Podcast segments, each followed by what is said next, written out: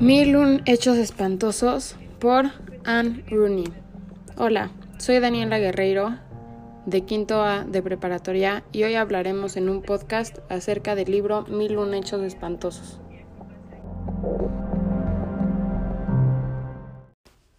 Quiero empezar hablando acerca de lo que está sucediendo actualmente. Todos aquí estamos conscientes acerca de la pandemia que estamos viviendo, conocida como el coronavirus o también como COVID-19, la cual es una enfermedad provocada por un virus llamado SARS-CoV-2. Existen pruebas de que el brote se originó en un mercado de pescados y mariscos en la ciudad de Wuhan, la cual está localizada en China. Que el brote se haya originado en un mercado en China no nos llega como una sorpresa, ya que todos sabemos que la higiene de estos mercados en China no es la mejor. Ustedes se podrán estar preguntando cuál es la relación entre la pandemia y este libro de mil un hechos espantosos. Bueno, pues la relación es la siguiente.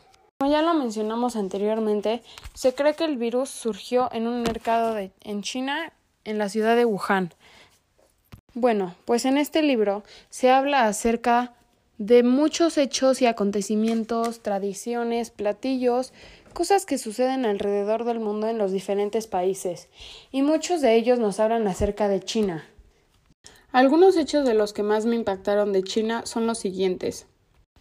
Para empezar hablando de los mariscos, se sabe que en China se sirven anguilas enteras en un plato y para comértelas tienes que darle una mordida en la parte de atrás de la cabeza, justo en el cuello, para que de esta manera se origine un hoyo y con los palillos saque su interior y de esta forma te la puedas comer. También se sabe que en China se venden paquetes de medusas disecadas que están listas para ser remojadas y volverlas en unas medusas cocinadas con una textura un poco babosa. China cuenta con una gran variedad de platillos, las cuales tienen animales dentro de ellos, y aunque a nosotros nos pueda parecer un poco desagradable, para ellos los consideran como un manjar o como un platillo delicioso. Por ejemplo, en China, la sopa de pájaros se considera un manjar. Meten el pájaro en agua para que de esta manera como que se aguade, se haga un poco más suave y ya que está un poco más suave, le quitan las plumas antes de que lo conviertan en una sopa. En China una de las comidas favoritas que tienen son grillos fritos. También en la antigua China se comían ratones como una comida especial. Después de escuchar todos estos datos de China y los platillos que tiene, nos damos cuenta que sí puede ser que el coronavirus haya originado en un mercado en China, porque como sabemos, no tienen los platillos más higiénicos. Así como cuentan con platillos que no son tan desagradables, también tienen otros platillos como un ratón, lo ponen encima del plato y se comen al ratón. Ese plato se considera como una comida especial. También se comen gusanos, luego entierran huevos para que se pudran y luego los venden diciendo que son huevos que han vivido 100 años y la gente se los comen porque los creen que son especiales. Entonces, como esto no tiene la mejor higiene ni la mejor calidad de producto, es fácil que alguna enfermedad surja, surja de estos alimentos o de los animales que contiene el alimento. Pero China no es el único país que cuenta con estos platillos que para nosotros pueden parecer desagradables. Por ejemplo, en Japón se comen los órganos reproductores de los erizos de mar crudos, no los cocinan, se los comen crudos. También creen que el, cerebro de los changos es como un manjar, entonces también se lo comen. Y aquí estamos hablando solo específicamente de Asia, pero en Europa también se tienen otros platillos raros. Por ejemplo, se comen anguilas bebés, que son como crías apenas, y las hacen nudos para que parezca que es espagueti y de esta manera se lo comen. Y justo cuando pensamos que los platillos no se podrían poner más desagradables, llega Finlandia diciéndonos que hacen hot cakes con sangre.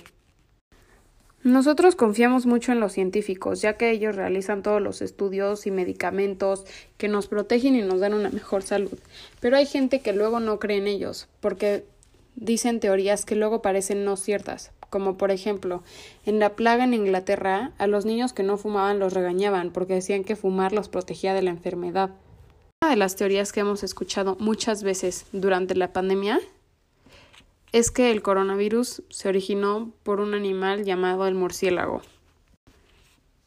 Los murciélagos son animales que viven en lugares oscuros y toman la mitad de su masa corporal en sangre todos los días. Dejando de hablar un poco de los animales, les quería contar acerca de unos hechos de historia que me llamaron muchísimo la atención, que probablemente ustedes tampoco conocen.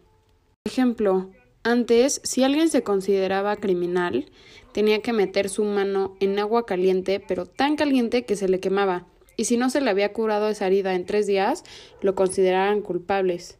Igual si alguien era acusado de haber usado magia o algún tipo de brujería, lo lanzaban en un lago y si flotaba lo consideraban culpable y lo mataban, y si se, hundía lo consideraban inocente, pero la mayoría de ellos se morían ahogados. Antes habían unos métodos de tortura tan mortales que la gente se quería suicidar y para hacer esto se comían una libra de sal y de esta manera se morían. Como todos sabemos, la tecnología cada vez se implementa mucho más y evoluciona por lo que ahorita tenemos unos métodos en la medicina, en la ciencia, que nos ayudan a saber mucho más cosas y a tener métodos mucho más eficaces. Por ejemplo, antes en India los cirujanos para coser heridas, ahorita se usa un tipo de hilo para realizar los puntos, pero antes se usaban hormigas, dejaban que la hormiga mordiera los dos lados de la herida y cuando lo estuviera mordiendo la torcían para que se le cayera el cuerpo y la cabeza se quedara tiesa ahí cerrando la herida con la boca. Pero para que la tecnología y los medicamentos hayan llegado a ser tan eficaces y con tantas mejoras, se han tenido que hacer muchos experimentos. Por ejemplo, para hacer un estudio de tumores, insertaron un tumor adentro de una libélula, pero es un tumor que brilla en la oscuridad, entonces lo puedes ver a través de la piel y de esta manera veían si crecía o se hacía más chiquito el tumor. Estoy segura que todos aquí han escuchado acerca de los récords mundiales. Por ejemplo, eh, la persona que más ha comido nachos en un minuto o así. Pues aquí les tengo unos más interesantes que probablemente no habían escuchado. Un señor llamado Leonardo en Italia rompió 32 sandías con la cabeza en un minuto. Otro récord es un señor de Estados Unidos que metió 109 abejas en su boca vivas por 10 segundos. Otro dato es un señor que se llamaba John, que vivía en Estados Unidos, pesaba 1.400 libras, 635 kilos. Era tan gordo que una vez que se enfermó, necesitó 12 bomberos y 13 enfermeras para que lo pusieran en la cama. Y como era tan gordo, necesitaron dos camas para que cupiera. No le recomiendo a nadie llegar a este tipo de peso porque no es saludable. Tengan una buena alimentación y una buena dieta para que tengan una buena calidad de vida y buena salud.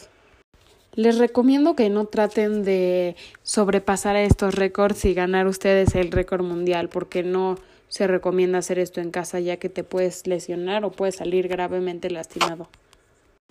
Después de haber escuchado todos estos hechos y datos de los diferentes países, nos damos cuenta que hay cosas que pasan y suceden alrededor de todo el mundo y nosotros no estamos informados.